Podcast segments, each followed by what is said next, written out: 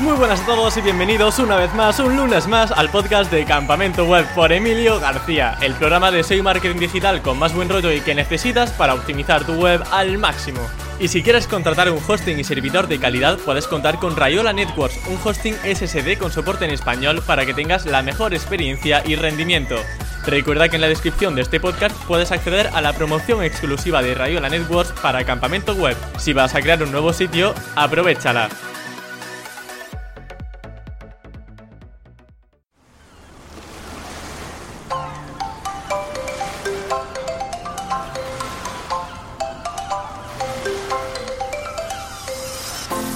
Continuamos con Campamento Web Summertime y haciendo frente al verano, porque hace más calor que vigilando un puchero. El invitado estrella que nos visita este lunes es Sico de Andrés, todo un profesional en estrategias de link building y CEO de la herramienta Link Affinity. En esta ocasión nos contará con pelos y señales todo lo que tenemos que saber para comprar enlaces que sean buenos, de los que reportan mejores rankings. O en otras palabras, hoy aprenderemos a no malgastar el dinero con campañas inútiles de link building. Podéis seguirlo en Twitter como arroba Andrés. Y ahora sí que sí, doy paso a Sico Andrés. Muy buenas Sico, bienvenido a Campamento Web. ¿Qué tal estás? Muy buenas, Emilio, ¿qué tal? Muy bien, encantado de estar aquí contigo. Has sacado un ratito en tu viaje en autocaravana para visitar Campamento Web, ¿no? sí, siempre hay sitio para estar contigo y la verdad que tenía ganas. De hecho, ya te había escrito alguna vez y, y con muchas ganas. Sí, y Sico, eres muy conocido en el mundillo SEO, además de por tus entretenidísimas charlas en eventos donde te vistas como un zombie, como un surfero. También diriges una herramienta de link building de, llamada Link Affinity y por tratar como nadie al menos el tema de los enlaces temáticos, porque Sico, para empezar con las ideas claras, los enlaces siguen ayudando a posicionar, ¿no? Bueno, por supuesto, ya sabes que es la manera que tiene Google de diferenciarnos de cualquier otra web eh, que no tiene autoridad, o sea, para diferenciar, por ejemplo, la web del marca de una web que te acabas de crear, incluso de copiar de alguien eh, con el mismo contenido. O sea, tú coges la web del marca, te la copias, te la subes a un servidor y la única manera que tiene Google de diferenciar el marca de esa web que acabas de scrapear o de robar entera es eh, por los enlaces y por las menciones. Entonces, claro, siempre van a tener en cuenta esos enlaces a la hora de del factor de posicionamiento. Ahora veremos durante la charla eh, esta conversación que hay muchas maneras de entender eso. Para que la gente sepa que nos podemos fiar de tu criterio, porque bueno, yo creo que mucha gente ya te conocerá, pero para quien diga quién es Sico y su autocaravana y esto de las charlas eh, como surfero, ¿cuántas campañas has podido llegar a gestionar en toda tu historia como SEO? Campañas de link building. Buah, eh, me acabas de decir ahí una pregunta, ni, ni me lo he planteado. Yo llevo haciendo SEO desde el año 2002 eh, pues imagínate, o sea, yo no sé, no te podría decir un número. Hablamos de cientos de campañas. Claro, claro, claro, porque piensa que al principio eres más barato, al principio vendes más y luego cuando sobre todo empiezas a, en ese cambio, ¿no? Que empiezas a ser conocido, eh, empiezas a vender un volumen exagerado hasta que empiezas a cambiar los precios, más que nada porque tienes que dedicarle más a cada cliente, quieres dar muchísimo mejor servicio, entonces vas cambiando también los precios y luego no vas a cantidad de clientes, sino a una calidad en la que con tres, cuatro clientes activos, eh, me refiero cuando te pones con unas campañas a tope, eh, nosotros ahora mismo tenemos muchísimos más, pero porque precisamente con Link Affinity hemos automatizado todo para que se pueda trabajar sin dedicarle tanto tiempo, pero sí eh, he trabajado para cientos de clientes. Y bueno, la siguiente pregunta, digamos, tus anteriores clientes si quieren que cierren la entrevista, pero la pregunta es, Sico, ¿has notado que muchos clientes hacían mal su estrategia de, enlazado? Sobre todo, Emilio, lo que yo veo es la cantidad de clientes muy grandes, incluso, o grandísimos, que vienen de agencias también muy grandes y que vienen muy perjudicados de, de verdad, ¿eh? no suena atópico, pero perjudicados por una muy mala estrategia basada en un presupuesto X con un número de enlaces X y saber que cada mes tienes que darle a tu cliente 25 o 50 enlaces porque la manera que tienes de reportarle al cliente son esos 25 enlaces nuevos. Y nos llegan muchísimos clientes, ya te digo, empresas muy grandes que todos conocemos, que vienen de agencias que todos conocemos también, y que dices, pero ¿cómo te llevan haciendo un año metiéndote 25 o 30 enlaces a piñón solamente porque el cliente, claro, él, él no entiende, es lo que quiere el link building y quiere un link building, pues le dicen, pues yo te hago 25 enlaces mensuales, pues 25 enlaces mensuales, tanto dinero, 15.000 euros, 10.000 euros, y tiran de eso y el desastre que nos estamos encontrando en muchísimos clientes es exagerado. Dramas, ¿eh? Hablo de, aparte de, por supuesto, penalizaciones, eso hace falta que lo diga porque son las menos, ¿eh? Nos encontramos con el menor caso de penalizaciones, pero el hecho de haber tirado el dinero, de que tu estrategia no haya apoyado nada y que tu perfil de enlaces no sea un factor de posicionamiento, sino un factor de volumen ahí que no sirve para nada y que tienes que limpiar, que eso sí te va a llevar más tiempo y dinero, eh, eso nos lo encontramos todos los días. La pregunta clave aquí, yo creo que fundamentalmente es en qué fallaban, o sea, qué, qué es lo más destacable que detectas que se hace de forma negativa o más, que se hace mal en esas estrategias con las que te llegan ciertos clientes, algunos multinacionales muy conocidas que, comentabas. Sí, eh, bueno, pues lo básico. O sea, eh, yo no tengo, bueno, tengo que decir, siempre lo digo antes de decir lo siguiente, no tengo nada en, contra de ninguna plataforma de venta de enlaces. De hecho, las uso, o sea, no, no tengo nada en contra de esto pero, pero lo que sí que nos encontramos son gente que ha usado o mal usado estas plataformas y lo que ha hecho ha sido basarse, como te estoy diciendo, en un presupuesto y tirar de lo que le cuadra en cuanto a precio. O sea, sitios de DR70, eh, a partir de DR70 con un precio máximo de 200 euros. Sabes exactamente de lo que te estoy hablando, ¿verdad? Sí, totalmente. Hacer, un listado, eh, coger el volumen de enlaces, comprarlo, poner un ancortés, eh, ya podríamos entrar en estrategias más o menos, o sea, mejor o peor hechas de ancortes exactos y demás, pero en realidad el tipo de sitios a los que le están metiendo enlaces no aportan ninguna señal. Le pueden aportar una señal matemática que, para mí, esto es un criterio muy personal y, nada demostrado, para mí una señal matemática que no aporta nada más, lo que hace es una señal de alarma. O sea, si Google ve que estás empezando a salir en cuanto a matemática, en cuanto a PageRank, y no estás aportando otros indicadores semánticos, Google te pone en el foco. No es lo mismo. Hay mucha gente que yo tengo clientes que apenas han creado enlaces. Tampoco Google ha estado pendiente de ellos. Pero o la gente que sí que ha intentado destacar en cuanto a subir DDR y demás, sí que les han, le han pegado en muchas actualizaciones y, y sobre todo eso, el, el basarte en catálogos, en justificar DRs, justificar precios y tirar para adelante. Ya te digo, las plataformas se pueden usar, pero hay que saber usarlas. ¿Qué métricas tenemos que tener en cuenta entonces para que no sea un mero cómputo numérico, matemático para el buscador y que realmente sí que aporte a la estrategia del inbuilding? Porque el DR hemos visto que igual no debe ser la métrica principal por la que hay que guiarnos. ¿Qué cosas más o menos tangibles o que podemos a las que podemos sostenernos, podemos fijarnos en una página web? Sí, vamos a ver. Yo, yo llevo diciendo ya muchos años que el enlace adecuado es el enlace que tú pondrías y que pagarías esa cantidad si no existiese Google. ¿Vale? O sea, es, un. Suena muy a genérico lo que te estoy diciendo, como, bueno, dime cosas más concretas. Ahora te voy a decir cosas más concretas. Pero yo cuando me pregunta, que me preguntan a diario, porque con Link Affinity tenemos muchos clientes ahora mismo, y mucha gente pues nos pide consejo, y aunque no estemos llevándole el asesoramiento, pues nos preguntan. Entonces yo siempre le digo, ¿tú pagarías 1.700 pavos por este enlace? Y, si no existiera Google, le dice ni de coña. Entonces yo le digo, porque sepas que son 1.700 euros, no te van a reportar el posicionamiento que tú esperas por 1.700 euros. O sea, tienes que valorar si el público de ese sitio te interesa, aunque tampoco te va a reportar el tráfico, ¿eh? Atención, que hay gente que dice, vale, yo pago un enlace de 10.000 euros, me va a traer tráfico. Tampoco te lo va a aportar. Aquí de lo que se trata es de pensar en relacionarte con sitios que, que le puedan dar señales a Google que hagan que, entienda que tú estás asociado a una temática. ¿Vale? Un conjunto. Da igual que valga 10.000, da igual que tenga un DR de 30 o de 60 o de 100. Entonces, los factores que tenemos nosotros en cuenta son mucho más para descartar que para seleccionar. Efectivamente, eso te iba a decir que al final, o sea, se me ocurren muchísimos, muchísimos sitios que descartar ahora. Eh, aquellos en los que podemos afinar, eh, nunca mejor dicho, ¿no? Con el tema de afinidad, aquellos en los que sean buenos eh, son muy, muy poquitos al final.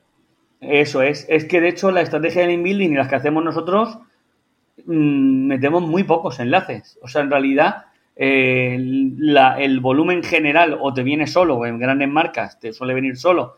Eh, oye, en las pequeñas marcas no tienes suficiente volumen y tú coges, yo te digo que tengo posicionamiento, si no lo hago en plan qué, bueno ni qué malo soy, sino para dar unos números en los que para una, para una keyword muy potente meterle 6, 7 dominios en total, no al mes, en total. ¿En cuánto tiempo? Eh, eso fue en como 3 o 4 meses, no tardó demasiado. No tardó demasiado. metimos seis o siete enlaces muy buenos. Reconozco que eran enlaces muy buenos, y eran de educación y eran enlaces muy potentes. Algunos nos costó dinero, otros nos costó muchas gestiones. Pero para una keyword muy potente, posicionar en top 1 y decir, mm, es la muestra de que no necesito un volumen. Y a partir de ahí, esto estoy hablando de hace tiempo, ¿vale? Bueno, hace tiempo, esto hará tres años a lo mejor, ¿vale? de, este, de este caso concreto que te digo. Pero yo siempre que trabajo con, con clientes nunca en la vida vamos a volumen. Ya sé que esto suena a, también a la típica frase de mejor cantidad, mejor calidad que cantidad. No, pero lo digo de verdad, la gente que esté haciendo link building, que empiece a pensar en darle señales a Google sobre la temática que trata, porque es lo mismo que hacemos con los titles, con los datos estructurados, con todo. O sea, Google te termina asociando a una temática. Entonces, si vais a empezar a meter a, a periódicos generalistas, a como, comentabas tú antes, a, categorías de patrocinados, a enlaces que van a desaparecer porque se van a hundir en la miseria dentro de, un, dentro de X tiempo y no dentro de mucho, dentro de un periódico.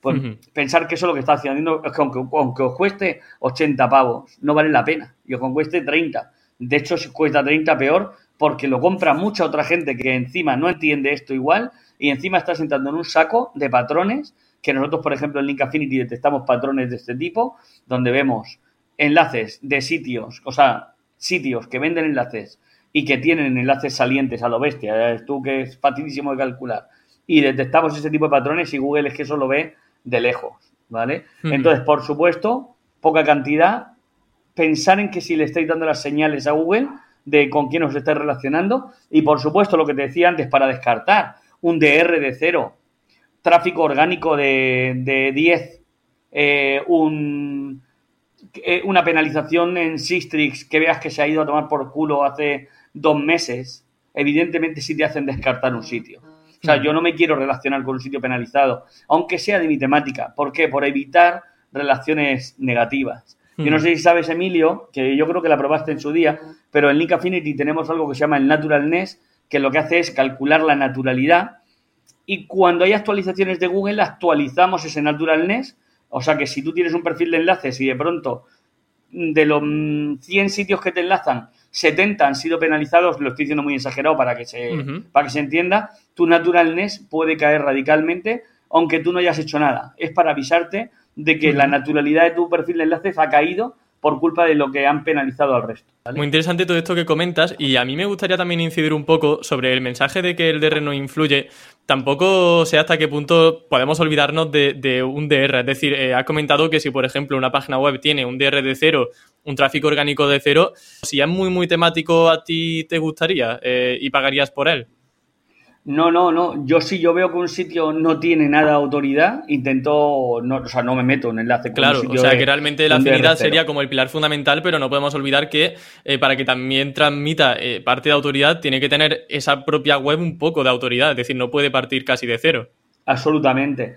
Eh, pero sí que hay un dato que tenemos que tener en cuenta, que es que cualquier persona que sepa un poquito del inbuilding y un poquito grey, no digo black, pero un poquito grey, te convierte una web con un DR de 30 en un DR de 70 muy rápido.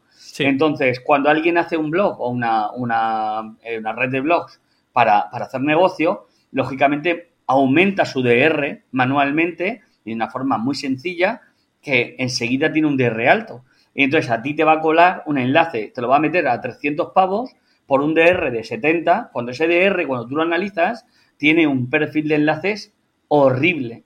Nosotros tenemos un caso de un chaval, no, no, era, no era cliente, o sea, sí era cliente de Link Affinity, pero no de, estrategia ni nada, que le habían vendido eh, eh, pues enlaces de DR80, enlaces de DR90 y se lo habían sacado del índice de Google. ¿eh? tengo por ahí en alguna ponencia, lo puse. se había desindexado. le habían desindexado a él y cuando lo miras eran todo enlaces de Google enlaces de URL de estas de Google, que le metes si tiene ahí un relacionamiento. Eh, del acortador de Google, puede ser. El Google.cl, ¿no? ¿no? me acuerdo ya, es que esta que te hace un 301 a tu web. O sea, como que no se ve y te hace un 301. Y eran, pues, miles de enlaces de esos y se lo habían cargado a él. Claro, él había pagado, yo qué sé, a lo mejor mil euros por la estrategia. Ahí me llegó con, me dio muchísima pena, porque lo analicé. Digo, es que te la han colado el hombre. Claro, lo que, lo que yo os quiero decir con el DR es eso, que es manipulable al 100%. Entonces, si te centras en un DR, porque los catálogos no dejan de tener gente que vende enlaces y que le interesa venderlos caros y que saben que uno de los indicadores que la gente tiene en cuenta es el DR, por lo cual si yo tengo un blog y quiero vender post, yo le aumento el DR manualmente, te la cuelo a ti, cuando en realidad mi perfil de enlaces es una miseria. No sé si coincidirás conmigo entonces que, vamos, yo en lo que más me fijo a la hora de contratar un enlace en lugar de en el DR es en las keywords que tiene ese blog posicionado. A mí me interesa que el tráfico orgánico que recibe ese medio o ese blog del que yo voy a contratar el enlace tenga keywords posicionadas de, lo que trata mi web. No sé si en tu caso pues opinas igual. Sí, sí, sí, totalmente. De hecho, nosotros en Link Affinity tú tienes lo que le llamamos el la afinidad de ranqueo, que nosotros metemos los términos para detectar los sitios que posicionan para los términos que tú quieres posicionar. Y evidentemente cuando yo me encuentro un sitio con un DR60 que posiciona ya para términos que a mí me interesan, que tiene tráfico orgánico y que no tiene penalizaciones, ese sitio, si tiene una afinidad temática media o alta, va para adelante, por supuesto. Y aunque sea de plataformas, lo, lo compro, ¿eh? ¿Y qué opina entonces de comprar enlaces en medios generalistas? Que esto ya lo has comentado antes, pero ¿todos los medios generalistas están desechados ya desde un primer momento o hay alguno que se puede salvar? A ver, eh, es que esto es un debate ahí muy, muy, Aparte que son muchos los medios generalistas. Yo conozco medios generalistas que sus clusters están bien hechos y están bien optimizados a nivel también de, de, de enlazado y demás. ¿Y eso cómo es? ¿Cómo es un medio que tiene bien enlazado sus clusters y pues, enlazado? Pues, pues imagínate que tú tienes el país y la sección de motor, la miras, la analizas la sección de motor y posiciona bien para términos de motor, tiene un buen, tiene buenos enlaces también hacia ella, solo hacia el barra motor, y yo cuando veo que ese, que esa parte de motor, no solo la URL, sino todo el clúster, me aporta valor, yo sí lo considero un medio de motor. O sea, yo lo que no voy a hacer es meterme en un medio generalista que lo que hace es meterte, como tú estabas diciendo antes, en, un, en una parte de patrocinados, eh, generas un artículo, eso desaparece. Ahora, si yo tengo que pagarle al país, y estoy poniendo un ejemplo, ¿eh? no, no sé, he dicho cualquier medio por decir uno, al país en su sección de motor para un cliente que es un taller de coches,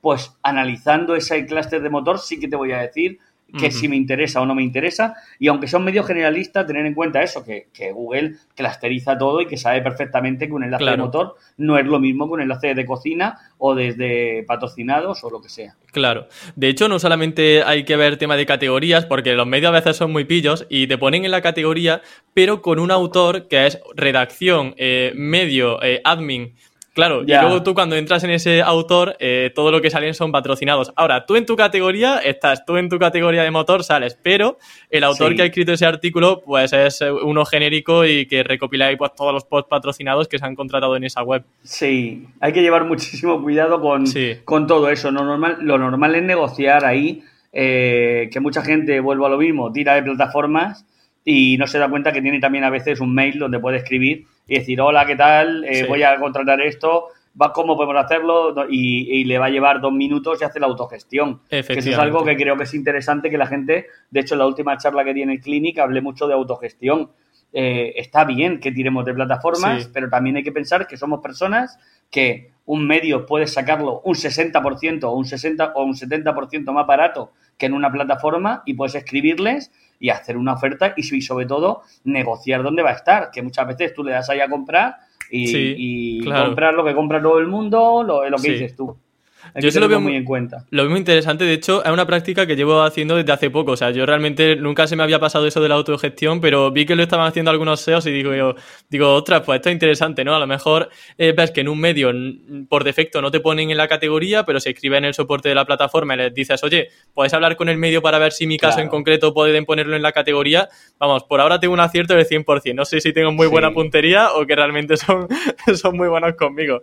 No, no, no, está bien, hay que, hay que negociar y con las plataformas y hay que negociar con los medios y hay que pensar que, que detrás hay personas y que tú eres el cliente. Claro, claro. tú tienes que pedir lo que necesitas. Si te cobran más bien y si no te cobran más, pues bueno, y ya decides tú si contratas. Claro. Y vamos a ir ahora un poco a la parte de la búsqueda de esos sitios temáticos, de esos medios generalistas, pero que sean buenos y que tengan una buena categoría temática. Em, obviamente Link Affinity está súper bien para hacer esta búsqueda, pero para alguien que quiera comenzar y quiera, digamos, como un simple extra, ¿qué proceso puede seguir para encontrar blogs temáticos en blog? ¿Algún footprint? Eh, ¿Alguna búsqueda típica en Google?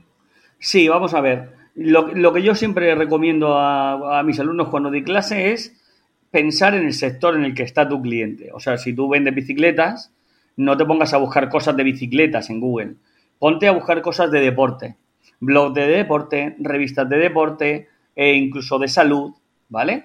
Cuando tú pienses en el sector en el que te encuentras, todo, aunque parezca que no, hay gente que estará pensando, yo no sé en qué sector estoy, os aseguro que cada producto tiene un sector. O sea, el vino podría estar en la alimentación, en la nutrición, hay muchísimas cosas en las que podría estar. Tienes que pensar en qué, en qué sector estás y partiendo de ahí, con que hagas unas consultas muy sencillas, en plan, blog en singular, yo suelo recomendar ponerlo en singular, blog de nutrición o blog de deporte, revista de deporte y ya podrías usar Footprint tipo All in Title, blog de deporte en singular, y porque normalmente lo, vas a encontrar este tipo de, sitios. Luego usamos otro tipo de recomendaciones para esto, que sería usar, por ejemplo, la herramienta Answer de Public, ¿la conoces? Que, te da como sugerencias de búsqueda. Podéis usar otras muchas, incluso lo que te recomiende Google cuando hagas la búsqueda. Lo que, lo que pretendemos con esto es que encuentres las típicas consultas que suelen ser artículos de blogs. O sea, por ejemplo, si es de vino, el qué jamón o qué vino es el que, o el que debo tomar con jamón serrano o ibérico. ¿Vale? Ese, o, qué, o cómo maridar un vino blanco o lo que sé, cualquier cosa. Ese tipo de preguntas suelen reportarnos en Google, lo que nos devuelve Google suelen ser artículos de blogs. Por lo cual ahí ya tenemos un potencial socio también de enlaces. Por supuesto, eh, los enlaces que tienen nuestros competidores, esto es un clásico, eh, eh, hacemos muchas cosas. Pero si no quieres usar ninguna herramienta y quieres empezar con eso, puedes hacer esto, lo que te he dicho, hacer búsquedas básicas de sector, luego hacer consultas ya más avanzadas en plan eso, pues qué vino o qué bicicleta es mejor para ir a la montaña, cualquier cosa así. Em, y luego hay una manera muy sencilla que también uso yo, que es poner mejores blogs de lo que sea, el sector, deporte. Sí. Y lo que hago es usar una extensión que se llama el Link Grabber. Y con Link Grabber me saco, o sea, cuando yo abro ese listado, que a lo mejor dice los 100 mejores blogs de cocina, ¿no? Vale, pues yo hablo esa web. Y con Link Grabber me saco los 100 enlaces salientes sin tener que ir uno por uno copiando. ¿Qué es lo que hago ahí? Y le quito los duplicados y tengo una lista ya de esos mejores blogs. Con eso tú tendrías un Excel, con solo con lo que os he dicho, o lo que te he dicho, tendríais ya un Excel con bastantes potenciales sitios. Y entonces te voy a decir, ya que me has preguntado esto, te voy a decir lo siguiente. El tema de las plataformas. Si tú tienes aquí ahora en un Excel 100 sitios, lo que te recomiendo es ver cuáles te interesan y una vez que sepas cuáles te interesan, puedes valorar si están en plataformas. La gente lo hace a la inversa. Va a plataformas y ve lo que le interesa. Yo recomiendo hacerlo al revés. Mira lo que realmente te interesa y cuando vas a ver, Eso sí, yo quiero mi dieta cojea y mi dieta cojea me interesa, oye, pues voy a ver si lo autogestiono yo y si ya lo tengo en la plataforma preferida que uso, pues lo puedo contratar porque sé que es el sitio que me interesa. Efectivamente. ese, ese, es el tipo de consejo que, que os daría a, la hora de trabajar sin herramientas. Me alegra saber que voy por el buen camino y más o menos aquí coincidimos. no la estoy liando. ya Hay eh, un tema también súper interesante que es el tema sobre cómo enfocar los títulos o los temas de nuestros posts patrocinados. Eh, porque, claro, eh, hemos pasado ya la fase, digamos, de investigación, de encontrar blogs temáticos. Sabemos que es súper importante esa afinidad temática, la salud del sitio. Pero a la hora de decirle al redactor cómo tiene que enfocar ese post patrocinado, ¿Cómo tenemos que ser? ¿Somos alarmistas en el título, con keywords? ¿Somos clickbait para ver si salimos en Discover? ¿Cómo lo enfocamos? Vamos a ver, todo eso está muy bien. Evidentemente, nosotros, claro, hacemos mucho link building para, para grandes empresas que nos, alineamos con su departamento de comunicación. O sea, cuando nosotros eh, trabajamos para hacer link building a un cliente, antiguamente no era así, ¿eh, Emilio? Esto ha cambiado mucho. Ahora nos reunimos con un departamento de comunicación, incluso con una empresa de comunicación, una agencia de comunicación, vemos qué tipo de productos están lanzando, vemos qué línea editorial llevan y a partir de ahí establecemos qué tipo de artículos vamos a lanzar. O sea, no, no es tanto el anchor test, no sé qué, que también, ¿eh? ahora lo veremos, ¿Cómo que ahora lo veremos? ¿Cómo sabes que ahora lo veremos si es justo la siguiente pregunta y yo no te la he pasado? Chico, ¿qué está pasando aquí? porque, le iba a decir yo incluso aunque no lo preguntaras. ah, vale. Qué sorpresa. bueno, pues eso, que lo que hacemos es intentar ir en la línea de negocio. Yo cada vez lo digo más que, que si no interpretáis el link building como una estrategia de comunicación, vais mal. Entonces, piensa cómo te quieres comunicar, qué mensaje y, y también qué tipo de productos quieres, de los que quieres hablar. O sea, tú tienes, no es un link building por conseguir enlaces. Y si lo estáis haciendo así, os lo digo que estáis haciéndolo muy mal. Entonces, lo que tienes que hacer es eso, ver qué productos y luego ya centrarte en, por ejemplo, si tú has encontrado que tú estás posicionando una keyword que te interesa para la posición 15, imagínate, pisos baratos, voy a poner un término cualquiera. Vale. Yo sé qué landing está posicionando en esa posición 15. Por lo cual, yo puedo decir que hay unos términos de oportunidad a los que si le meto buenos enlaces, y hablo de a lo mejor de un enlace, con un buen enlace bueno a esa landing, me pongo en una posición 8. ¿Cómo lo hago? Pues analizando lógicamente todas las posiciones, viendo lo que le llamamos términos de oportunidad que ahí es donde sí que, ya te digo, aunque nos alineemos con comunicación, sí que les damos recomendaciones, o sea, le decimos, oye, para comprar teléfono móvil estamos con esta landing en la posición 20. Vamos a ver si, nos, si le metemos cuatro dominios buenos de enlace, ya veréis cómo subimos. Entonces, claro, también negocio dice, vamos a probar y vamos a tirarle. Entonces hay que pensar mucho en eso, que no es hacer link building por hacerlo. Los anchor test, el contenido, todo, lógicamente en ese caso, iría muy enfocado a, a ese término de oportunidad que está en una posición 15 para empujarlo a una posición 7, 8 o lo que podamos. Esto es muy interesante porque entonces tenemos que hacer link building sobre solo aquellas URLs que ya estén posicionando para una palabra clave o también podemos enlazar eh, de forma natural hacia, hacia una URL que no tenga todavía un buen posicionamiento para alguna keyword. No, no, no. O sea, por supuesto. Lo que yo te digo es que primero es centrarte en la comunicación, en lo que quieres pero luego están los términos de oportunidad que sabes que con poquitos enlaces, con poco esfuerzo y con poco presupuesto puedes conseguir buenos resultados. Pero claro, evidentemente, o sea, una landing que nace de cero, nosotros nos llama un cliente o nos escribe, oye, vamos a lanzar un nuevo producto. Imagínate, un teléfono móvil de no sé cuánto o una bicicleta de no sé cuánto. Vale, pues esa landing acaba de nacer. Lógicamente no le vamos a meter un chorreo de enlaces radical, pero sí que vamos a meterle a ella buenos, un par, dos o tres dominios potentes que le enlacen, incluso puede ser de un medio generalista con un clúster de esa temática, no habría problema, para despertar esa URL, la despiertas y también metemos, atención a esto, algunos enlaces a los satélites de ella, a URLs que le enlazan directamente a ella. Ajá, vale. vale. Sería como un tier 1, un tier 2 que se conocía anteriormente, ¿no? En el mundo Black Hatero. Sí, efectivamente. No, sería, no le llamamos así, pero sí, sería un poco eso. De, hecho, a veces lanzamos el producto, el producto tiene una landing dentro de la, de la web corporativa y le decimos, vamos a generar un artículo sobre esta temática en el blog. Ahí es donde estamos en el tier que estás diciendo. Ajá. Sí, ya tenemos un artículo en el blog que estamos, le metemos enlaces a este artículo del blog que va directamente al producto. El producto también recibe enlaces de calidad no demasiados para despertar, como te digo, y ese artículo del blog le vamos metiendo progresivamente enlaces buenos. Entonces sí, hace una especie de tier y tira, y tira bastante bien. Pues mira, me acabas de dar una alegría porque eh, empecé una web hace dos semanas y esto que te calientas y dices, venga, voy a contratar ya los enlaces porque estoy aburrido y me voy a poner a contratar. Contraté tres reseñas, eh, ipso factas, eh, al momento sin programar. Entonces, no va a pasar nada, ¿no? Por haber contratado tres reseñas, la web todavía se está indexando. Em, ¿Es peligroso eso o, o no? Bueno, no, vamos a ver. Eh, este es el, Hay que pensar que con tres enlaces Google no, no se va a asustar. Eh, es que cuando hablamos de patrones y cuando hablamos de hacer algo mal, hoy de hecho me consultaba un cliente que tenía muchos enlaces con DoFollow. Y yo le he dicho, tío, no te preocupes. pues qué alegría, ¿no? Muy bien por ti. claro, claro. Pero hay gente que se asusta, que se asusta por todo, o porque tiene eh, muchos enlaces o le ha entrado spam de enlaces. Es normal que mm. tengas spam en tu perfil. ¿Y suele eh, hacer disavow en esos casos cuando ves spam? Si yo veo spam y el spam no supone un porcentaje alto o no supone, no veo que ha entrado muy de golpe y, forma parte de un perfil de enlace natural. De hecho, la naturalidad que calculamos en el Link Affinity contempla un volumen de spam lógico, ¿vale? O sea, tu perfil de enlaces debería tener spam. O sea, si no, no sería un enlace, un perfil de enlaces natural. Entonces hay mucha gente que te dice, no, es que me han entrado 10 enlaces de spam.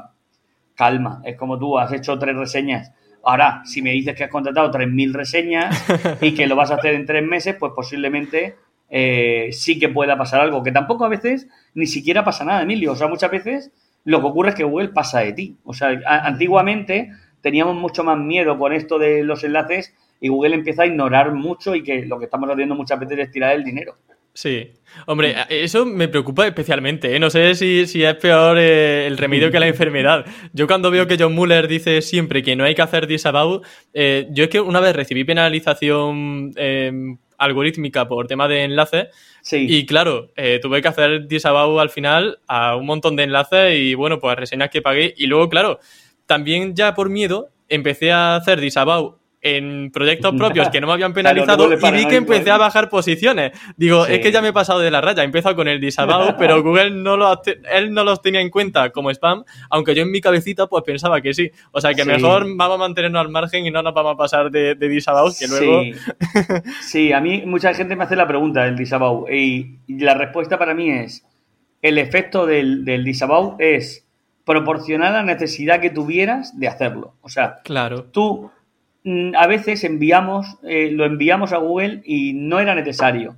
Entonces, ni sube ni baja, incluso como dices tú, puedes bajar un poquito. Ahora, cuando, cuando tu perfil está jodido y cuando de verdad tienes un perfil de enlace donde te está de manera incluso automática, aquí no te estén haciendo SEO negativo tu competencia, no flipemos, es simplemente que te está entrando un volumen muy alto de spam, sí que es recomendable, aunque Google diga que no, yo mm, nunca me ha afectado negativamente coger esos 3.000 dominios que ya sabemos cuáles son, de Glob, no sé qué. yo no tengo peligro ni miedo en coger los 3.000 dominios y enviárselos a Disabao. Y nunca me ha perjudicado. Ahora, lo que sí que está mal es enviarlos sin que sea necesario.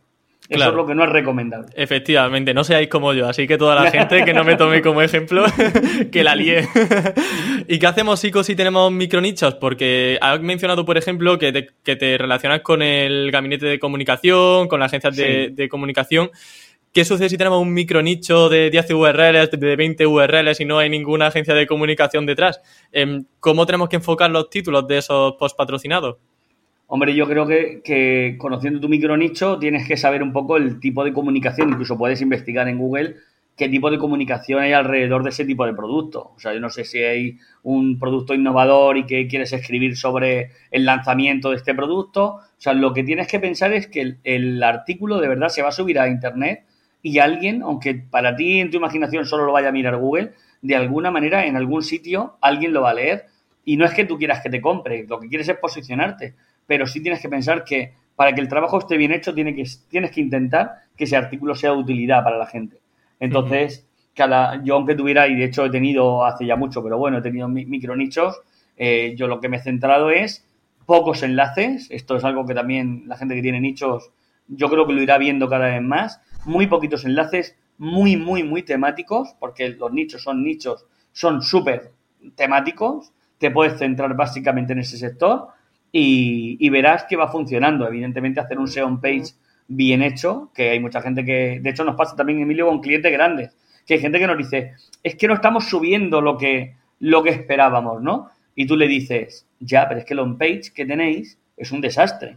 O sea, a veces creemos que 40 enlaces te van a solucionar la vida. Y 40 enlaces lo único que van a hacer es que Google te asocie a una temática, pero todos los factores on-page te van a afectar igualmente, para mal o para bien. Claro, y eso lo he vivido, vamos, en, mis propias carnes también, de tener sitios web que me gastaba en link building una y otra vez no sé cuántos enlaces patrocinados. Y luego, ¿qué pasa? Que cambio un poco el contenido, lo pongo más bonito, mejor enfocado en la intención de búsqueda, productos que estaban obsoletos, los actualizo a productos que estaban vigentes a este año y esas URLs han subido un montón. Y no ha sido en el periodo que contraté enlaces, fue en el periodo que mejoré el contenido. Efectivamente. Muchísimas veces tenemos casos de clientes que no llevábamos el SEO, le llevábamos solo el inbuilding y han decidido, oye, mira, os doy el SEO también a vosotros porque veo que no, que no tiramos y, lo que dices tú, dos desbloqueos básicos de velocidades y de pocas cosas más, y de pronto decir, ¿lo ves? Ahora sí, porque el, o sea, vamos a ver, no nos equivoquemos, Google no piensa que los enlaces lo sean todo y, y esto es un debate también que creo que además estoy también un poco a favor, Google cada vez más los enlaces no es que no le dé importancia, sino que tiene otros muchos factores dentro de, menciones de marca, de opiniones, de mil cosas que van a influir en la autoridad y que sí y que ya están haciéndolo. Entonces, a veces pensamos que cinco enlaces mm, son importantes, pero a lo mejor tres enlaces y un montón de menciones en sitios eh, sin enlace eh, van a hacer que Google comprenda que esa marca es una autoridad y eso Google está trabajando mucho en ello. Sobre el tema de las menciones, vamos a tratarlo al final de la entrevista porque creo que se puede generar un debate interesante. Por cerrar el tema de los títulos, em, yo quería simplemente aportar un mini consejo que sería buscar, eh, como tú has dicho, incluso la palabra clave eh, que tú quieras posicionar y meterte en la pestañita de noticias de Google, porque ahí vas a ver eh, de qué hablan los medios relacionados con esa palabra clave. Así que si no nos sentimos muy inspirados o no sabemos cómo enfocar esos títulos, esos contenidos, si yo quiero posicionar para portátiles gaming, pues irme a portátiles gaming en la pestaña de noticias y ahí ver un poco qué se cuece y qué es de lo que está hablando más la prensa. Y cuáles son los, los artículos que más se comparten también, porque claro, ahí te salen a veces un poco, te, aparece aparece basurilla, ¿no? Eh, y dices, bueno, pues no voy a hacer un artículo sobre esto. Tenemos que ver también que sea un artículo que se recomienda en redes sociales, que tiene comentarios, que ha posicionado para algo, etcétera, etcétera. Lo que ya para eso para eso es muy, muy útil la herramienta BuzzSumo. No sé si la conoces, BuzzSumo. Eh, que te sale, pues eh, pones esa palabra y te salen las comparticiones que ha tenido en redes y demás. Y para detectar tendencias de contenido compartido está muy bien. Sí, de hecho Hrefs también tiene una herramienta, una mini sección que es la de Content Explorer y también pues hace una función similar. Sí, de hecho el Content Explorer está muy bien, también puedes buscar por autor incluso eh, que eso como estrategia del inbuilding hay que tenerla también en cuenta, que a veces eh, encuentras autores muy interesantes para mandarle una nota de prensa, que mucha gente que en el, en el inbuilding se olvida de las notas de prensa porque, bueno, no te ponen un enlace, pero tú en la nota de prensa pones tu URL y aunque no tenga, o el dominio, y aunque no tenga el enlace clicable, tienes dentro tu dominio, que también lo lee Google. Y hablando de elementos clicables, ¿cuáles son esos anchor tags que te gustan más y que son tus favoritos? ¿Hay algunos o realmente mm, digamos que quieres naturalidad al 100%? Vale, eh, ya desde que lanzamos Link Affinity, mis anchor tags están súper claros. Yo lo que hago es, como calculamos, ahora explicaré para la gente que no use Link Affinity, no te preocupes. Pero nosotros lo que hacemos es que cuando calculas la afinidad, que se calcula rastreando los contenidos tanto del cliente como los del potencial socio, se rastrean y a través de inteligencia artificial y el procesamiento del lenguaje natural calculamos esa afinidad semántica. Yo lo que miro son los términos que más que están más en común. Y si, por ejemplo, la palabra bicicleta está como algo muy importante, siempre meto esa palabra dentro del ANCO. Siempre. Ahora, eh, esto, lógicamente, para hacerlo con Link Affinity está muy bien. Ahora, dentro de, que hagamos eso, siempre buscamos, y cada vez más, eh, de Anchor Test de long tail. O sea, mm, lo estamos haciendo y además que no sea en plan el mejor, encuentra el mejor maquillaje, o sea, nada que tenga que ver con eh, Money, ¿sabes? Los, los Anchor Test de Money y eh, hay que llevar mucho cuidado con ese enfoque que tiene tu Anchor Test, ¿vale? Ese enfoque de llamada a la acción, de hay que llevar mucho cuidado. Entonces, ¿cómo sería un enfoque, un ejemplo de un enfoque adecuado, un poco más natural? Pues pues yo meto, intentamos meter lo que nos interesa alrededor del Ancortés también y no meter un Ancortés exacto. O sea, el comprar bicicletas, descartado totalmente. Y si yo quiero posicionar para comprar bicicletas, podría poner, por ponerte un ejemplo y así muy improvisado, comprar bicicletas en bicicletas Sanchís y bicicletas Sanchís sería mi Ancortés y he metido la palabra comprar bicicletas antes y es como una especie de asociación del Ancortés con los términos que hay alrededor pero además también intento el, lo que decíamos de cómo subir al campo eh, en una bicicleta o, qué rueda llevar eh, para la nieve en un coche, ¿no? Eh, ese tipo de ancortés sí me parece interesante y no me parece interesante el de comprar las mejores ruedas de bicicleta y si incluso sin el comprar tampoco me gusta. O sea, ruedas de bicicleta tal mm, me suena a comercial. Yo intento que el ancortés no suene comercial. Vale, o sea, muy enfocado al final como a títulos eh, de post informativos, ¿no? Por lo que puedo observar. Sí, cuando leemos un artículo, que creo que aquí ya todos los, todos los oyentes eh, o espectadores que tienes tú creo que saben de lo que hablo, leemos un artículo y sabemos ese enlace está comprado solo por el anchor muchas veces. Buah, eso es que sí, me da un miedo tremendo, porque digo, si yo puedo saber que esto perfectamente a un patrocinado, Google no lo va a saber. Eso me da mucho miedo, porque digo, ¿cómo lo hago entonces? es que canta muchísimo. O sea, tú tienes que buscar un, tú tienes que buscar un anchor que cualquiera que lo vea diga, vale, hay un enlace ahí, pero eso de las los mejores maquillajes de verano, pues no, o sea, igual se nota muchísimo dentro de un artículo informacional que ahí hay un post comprado. Entonces, eso lo que dices tú, o sea, Google no es tonto. Entonces, hay que llevar mucho cuidado con eso. Intentar buscar términos muy afines. Dentro podéis meter la palabra bicicletas, pero no, no cantéis. Es que además es que es solo pensarlo, esto es de lógica. O sea, tú miras el Ancortés y dices, cuando lo lea, voy a saber que es un Ancortés pagado. Y por ejemplo, si te digo en esta web de bicicletas, ¿eso lo va bien? Mm, sí, me, parecería bien. Quizás tú y yo sabríamos que está pagado, pero no, no canta tanto como comprar bicicletas baratas o, cosas así. Sí, se puede hacer, buscar. Nosotros a veces alargamos el Ancortés a lo bestia.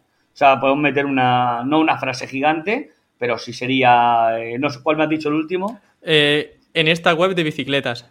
Sí, pues eh, visita esta web de bicicletas o podríamos alargarlo para que, para que se diluya un poco la palabra bicicletas ahí.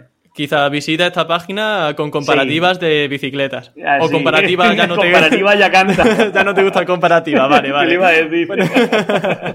Suena nicho total ahí. Genial, genial. Em, ¿Qué opinas de las imágenes? De poner enlaces en las imágenes. Y al final, el, ahí en las imágenes, digamos que lo que sería el anchor text es el atributo ALT. No sé si eres muy fan de este tipo de enlaces o sueles tener siempre como forma prioritaria el enlazado en texto plano. Yo normalmente trabajamos con mucho texto, o sea, no, no trabajamos, pero sí que, o sea, quiero decir, sí que trabajamos también las imágenes, pero no en nuestra estrategia principal. Creo que muchas veces cuando metes buenas imágenes y te van, y te van a enlazar y te van a, vas a poder meter enlaces en imágenes y demás, pero como estrategia de link building para mí no es la que usamos, porque intentamos guiar mucho el anchor text. Ahora, ¿qué mala forma de trabajar? No, para nada. O sea, el meter enlace en una imagen, pues no tiene ningún problema. Pero vamos, yo prefiero trabajarlo con texto. Yo tengo esa espinita clavada, haré algún experimento seguramente, porque el tema de las imágenes, eh, lo comentaba César Aparicio, que le resultaba especialmente peculiar y que a él le había funcionado muy bien. Así que bueno, yo lo dejo aquí como idea para los oyentes también, si quieren experimentar un poco con, el tema de enlazado de imágenes, yo creo que puede ser también algo interesante, como dice Sico, que aunque no sea la estrategia principal que uséis, que, que haga otra forma totalmente lícita de, enlazar. Sí, es totalmente válida. Y si lo dice César, seguro que es muy buena. misa. sí, yo lo que pasa es eso, que nos centramos mucho más en texto, pero porque vamos mucho en la línea, como te he dicho, de comunicación. O sea, nosotros hacemos un tipo de link building un poco particular que mm. igual te estamos poniendo un enlace sin enlace. O sea, te estoy haciendo un artículo en el que está saliendo tu marca y no te están enlazando y para mí es link building. Eh, o sea, para que te hagas la idea, vamos un poquito, no por delante, porque no, significa que yo vaya por delante. Sí, sí, vais por delante, chico, vais por delante. pero sí que buscamos esa, ese reconocimiento de marca por parte de Google y, que, y evitar penalizaciones y saber que tu dominio nombrado en un sitio es interesante. Entonces, por supuesto, pero vamos a ver, los enlaces donde los metas, y eso está de acuerdo César también, eh, donde los metas son buenos. O sea, tú me dices, ¿quieres un enlace? Por supuesto que sí, ponme una imagen, en un texto, donde quieras. Claro. Y es importante eso de tener enlaces de forma moderada y constante. Vamos a poner el caso de que yo contrato esos tres enlaces, por ejemplo. Vamos a poner el caso de mi web. He contratado tres enlaces en sus dos primeras semanas de vida y ahora estoy a lo mejor tres meses sin comprar otro enlace. ¿Eso sería perjudicial o, no tenemos por qué preocuparnos? Vamos a ver, al, volumen del que me estás hablando no hay problema. O sea, tú puedes tener tres. O sea, tú imagínate que tú no has comprado, ¿vale? Tú recibes tres reseñas y no vuelves a recibir una reseña en dos meses. Google no va a decir, oiga usted, eh, no. Ahora, si tú recibes mil dominios de enlace, al mes que viene recibes mil dominios y al mes siguiente cero, ahí sí que hay una alteración de la velocidad de enlaces que puede despertar una alerta. Ojo, no significa que te vayan a penalizar por ello, porque muchas veces haces una campaña de televisión, nosotros cuando trabajamos para muchas marcas que salen en televisión, nos encontramos con gente que recibe mucho enlazado natural, deja la campaña y deja de recibir o un programa de televisión, imagínate, deja de recibir de pronto enlaces eh, en cuando desaparece. Pero no significa que haya hecho spam, no significa que tenga que estar penalizado. Entonces, tampoco tengamos tanto miedo a esto. Ahora, si de pronto vas a invertir 20.000 pavos al mes en enlaces, tienes que saber que vas a tener que mantenerlo para generar una naturalidad. O si vas a gastar 100 euros, no te gastes 100 euros, eso es lo que estás diciendo tú, sabiendo que nunca más vas a hacerlo, pues igual ni te lo gastes. vale, pues súper buenos consejos y sobre todo, todo también eh, yo quería eso, quitar un poco eh, ese miedo a, estar un mes o dos meses sin contratar enlaces porque muchos de los que nos oyen, por ejemplo, tienen muchos micronichos. Los micronichos son episodios que se, eh, cuando está esa temática se escuchan muchísimo los programas y, claro, la gente me escribe y me dice, Emilio, tengo miedo porque es que llevo ya. tres meses sin, sin poner un enlace y que no pasa nada, que realmente a todos nos ha pasado de estar dos meses sin, un enlace y no hemos sido penalizados ni nada por el estilo. Pero tú imagínate que Google te exigiera que hablaran de ti. O sea, sería una locura. Lo, que sí que es cierto es que mucha gente que tiene micronichos lo malinterpreta, entonces mete un montón de enlaces, como estamos hablando, coge 30 o 40 sitios de plataformas, luego se olvida y entonces eso no te aporta nada porque no hay ni una continuidad y, Google, bueno, pues ahí tienes esos enlaces, pero sería interesante diseñar una estrategia. Si tú tienes 3.000 pavos para enlaces, pues divídetelos y ve, ve progresivamente, claro. Em, ya para ir entrando en la recta final, Chico, eh, el tema de los títulos se supone que ya lo habíamos dejado atrás, pero sigo teniendo una espinita clavada porque un ejemplo, algún ejemplo o varios ejemplos de títulos que podamos usar de forma correcta para un post patrocinado. En esas campañas, por ejemplo, bueno, sí, cuando te reúnes con esas agencias de publicidad, ¿cuáles suelen ser los enfoques de esos títulos? Es decir, em, sobre todo busco un ejemplo, un título que, puede ser ficticio, obviamente, sobre una temática ficticia. Vamos a poner, por ejemplo, los zumos naturales. Yo voy a lanzar una nueva línea de zumo natural. ¿Cómo puede ser un título adecuado para eso? Un zumo, un zumo natural. Eh, bueno, vaya, vaya ejemplo, soy tonto, ¿no? No, no, no, en absoluto, en absoluto, en absoluto. No, pero por ejemplo, eh, dieta, dieta para este verano, o sea, dietas para o dietas rápidas para antes de verano, imagínate y tú ahí dentro metes tu zumo natural en una, en una dieta por la mañana y le pones un enlace a la palabra zumo natural o un vaso de zumo natural y le pones el enlace a tu web de zumo. Y es un artículo sobre las 10 dietas más rápidas para adelgazar antes de verano. Por ejemplo, eso sería un ejemplo muy... Y que, y que esto, cuando le metes enlaces incluso al artículo que has contratado, muchas veces consigues posicionar y traer tráfico también. Eso lo hacemos más para reputación online. Pero eh, si tú tienes mucha gente por ahí de micronichos, tú sabes que le puedes meter tráfico, le puedes meter eh, CTR, manipularlo y puedes hacer que ese artículo que has lanzado sobre las 10 dietas llegue a posicionar bien también y te esté dando y te esté dando tráfico y te esté dando también ese posicionamiento de marca que tienes ahí, claro. Sí, a mí ya me ha pasado en alguna ocasión que un post patrocinado ha posicionado mejor que mi propia web y digo, ¿qué he hecho aquí? o sea, tenía el post patrocinado por encima de la web que quería posicionar. Claro, pero si lo haces bien es algo interesante. Nosotros lo hacemos mucho para reputación online y nosotros generamos el artículo, el artículo ese de las 10 dietas mejores o más rápidas, le metemos CTR, le metemos tráfico al post no le metemos a nuestro cliente en ese caso, le metemos a ese post y ese post lo lanzamos para arriba y por lo cual ese enlace nos va a valer más, aparte que nos va a traer tráfico. Sí, y ¿habéis notado que SCTR ha mejorado de forma directa el efecto de, ese enlace? Solo puedo hablar aquí de, reputación online, ¿eh? nada que ver con link building. O sea, yo no meto CTR ni, ni manipulo tráfico, nunca en la vida, para hacer link building, ¿vale? Y no lo recomiendo. Lo que pasa es que yo cuando trabajo para un cliente de reputación online sí que me toca generar artículos para mm, desbancar otros posicionamientos y ahí hago de todo, ¿vale? Ahí yo sé que mucha parte de tu público me entiende, eh, sabe lo que voy, ¿vale?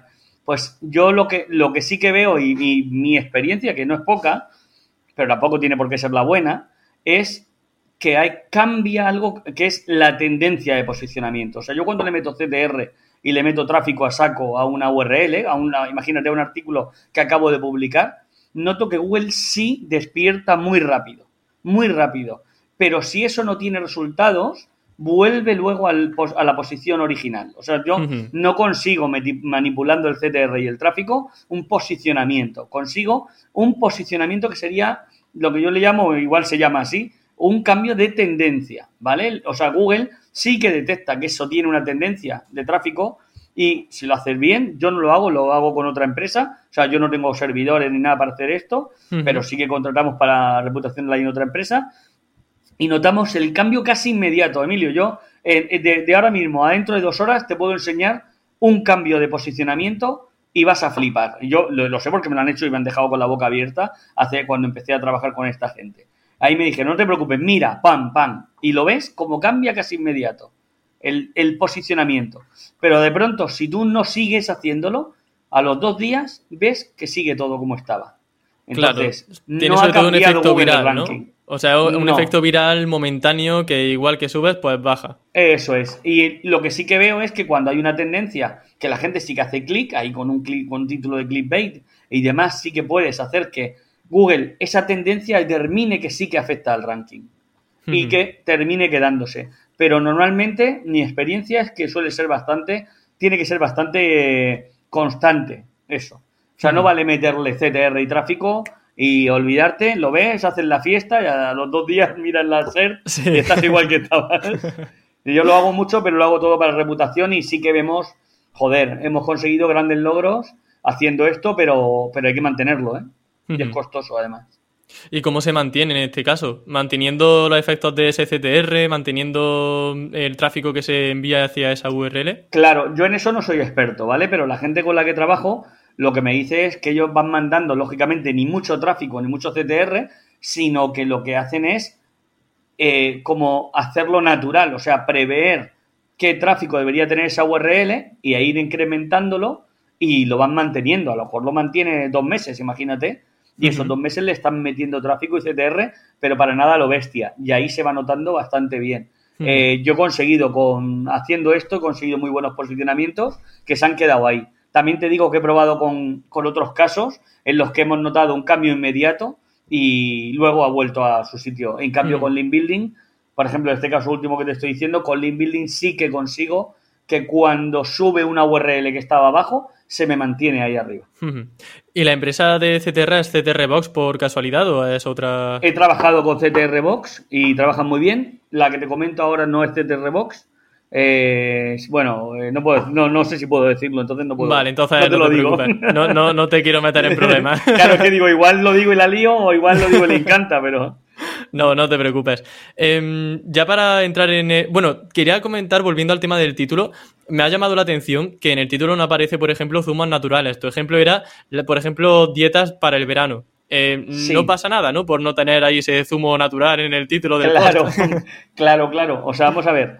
Podemos, podemos forzarlo, ¿vale? Imagínate cómo adelgazar con zumos naturales, si te pones. Eh, no sería ni peligroso ni sería negativo, sería incluso interesante, te lo puedes plantear, pero no sería tampoco obligatorio.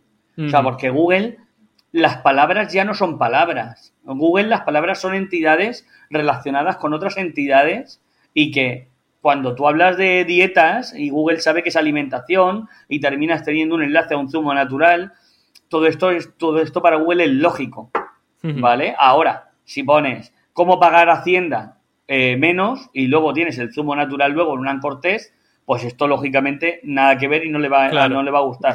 Pero sí que tenéis que pensar un poco en eso, en que, en que las entidades, la forma de trabajar con el Knowledge Graph y con mil millones de cosas, es que Google empieza a entender como puede, no nos equivoquemos, como puede a entender los contenidos. Y tu zumo natural tiene un sentido lógico con la dieta.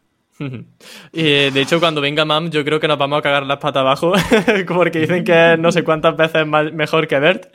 Digo, bueno, pues a, ver qué nos espera con esto de las entidades. Claro, es la evolución. Vamos a ver, yo ya en mi libro, que el primer, la primera edición del libro fue en 2009, ya tela, la primera.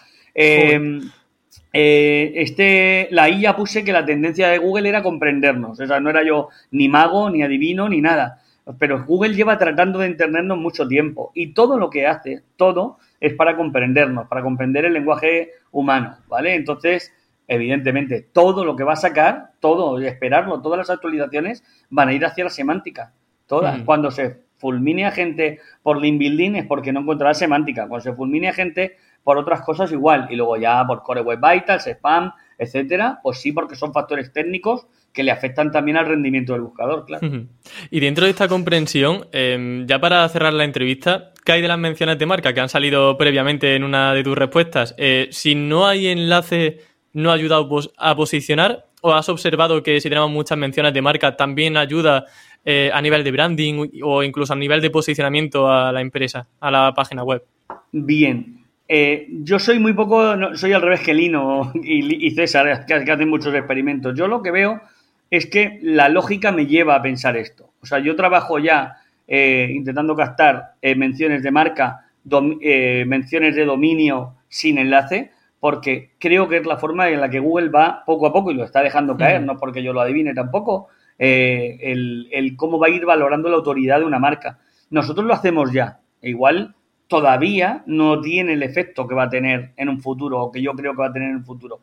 Eh, eh, hace ya tiempo, no sé, viste de Ram Fisking, lo de los enlaces inferidos. Sí. ¿Vale? Pues va un poco por ahí la línea. es cierto que también se va a poder manipular el enlace inferido. O sea, te quiero decir, igual que te compro un link, te compro una mención de marca. No va, no va, esto no va a desaparecer en el mercado. de hecho, recuerda mucho las citaciones que hay en Google My Business, ¿no? Que ya te puntúan, digamos, por cada mención que tienes en un directorio, aunque no haya enlace, simplemente con que coincida el nombre, la dirección y el teléfono de tu empresa con eh, la que hay en My Business, eh, ya digamos que te otorga un plus para posicionar. En este caso va un poco similar también. Sí, sí, va, va muy por ahí. O sea, en realidad la autoridad de marca no siempre es, es que vamos a ver, Google va evolucionando, como decía, eh, antiguamente lo único que podía seguir eran los enlaces y ahora puede seguir muchas más cosas y comprender muchas más cosas. Entonces, la gente que siga pensando que dentro de tres años solo van a contar los links, eh, pues se equivoca. Yo estoy convencido de que Google lo consiga o no, ya está intentando medir la autoridad a base de, esas menciones y a base de, ese, de, otros factores, incluso opiniones en, portales de opinión y otras cosas que terminan siendo también una autoridad de marca, el famoso EAT y, otras cosas que Google termina comprendiendo si detrás de una marca hay alguien validado, alguien con experiencia eh, y te va a aportar eso y que, y que al final, si, si te has dedicado a comprar links por su DR, te quedarás atrás. Eso tenerlo muy en cuenta. No es que yo os esté diciendo ahora dedicaros a comprar enlaces y solo poner eh, comprar batidoras sin enlaces y, o yo qué sé, lo que sé, comprar batidora.com sin enlaces, ¿no? Eso podéis hacerlo o no, yo lo hago. Pero lo que sí que tenéis que tener en cuenta es que empecéis a pensar mucho más en cómo transmitir la autoridad de marca de las mil maneras que hay a día de hoy y no solo a través de un link no, o sea, no sé, vamos a quedarnos muy cortos. Pues una reflexión súper interesante, Sico. Ya con esto cerramos la entrevista. Ha sido un verdadero placer tenerte en Campamento Web Summertime, que es lo mismo, pero con un nombre veraniego. Y bueno, Sico, ¿dónde vas a estar tú por el verano? Que aquí está la gente, yo creo que ya medio de vacaciones. No sé tú si tienes ya un destino, un destino favorito preparado. Pues no, mira, yo vivo en Galicia, lo sabes. Vivo en Galicia, en una aldea. Ahora mismo está allí el clima maravilloso, pero me he venido a Murcia porque voy a ser abuelo y estoy pues muy ilusionado, pero aquí en Murcia con 31 grados, en la autocaravana, que bueno, es una maravilla y la verdad que estamos a gusto. Pero, pero este verano me toca, me toca Murcia y bueno, feliz de la vida. Bueno, ya disfrutar de tu nieto, ¿no? Cuando llegue, que ya es algo inminente. Claro que sí, estamos esperando ya que venga Martín. Qué guay. Pues enhorabuena por, por ese nieto, también enhorabuena a los padres. Y bueno, nuevamente agradecerte que hayas venido a Campamento Web y ojalá nos podamos ver dentro de muy poquito en un evento. Además, de verdad, ganas ya de tomarme una cervecita contigo, Emilio. Venga. Genial, muchas gracias, chicos. Venga, hasta ahora, muchísimas gracias.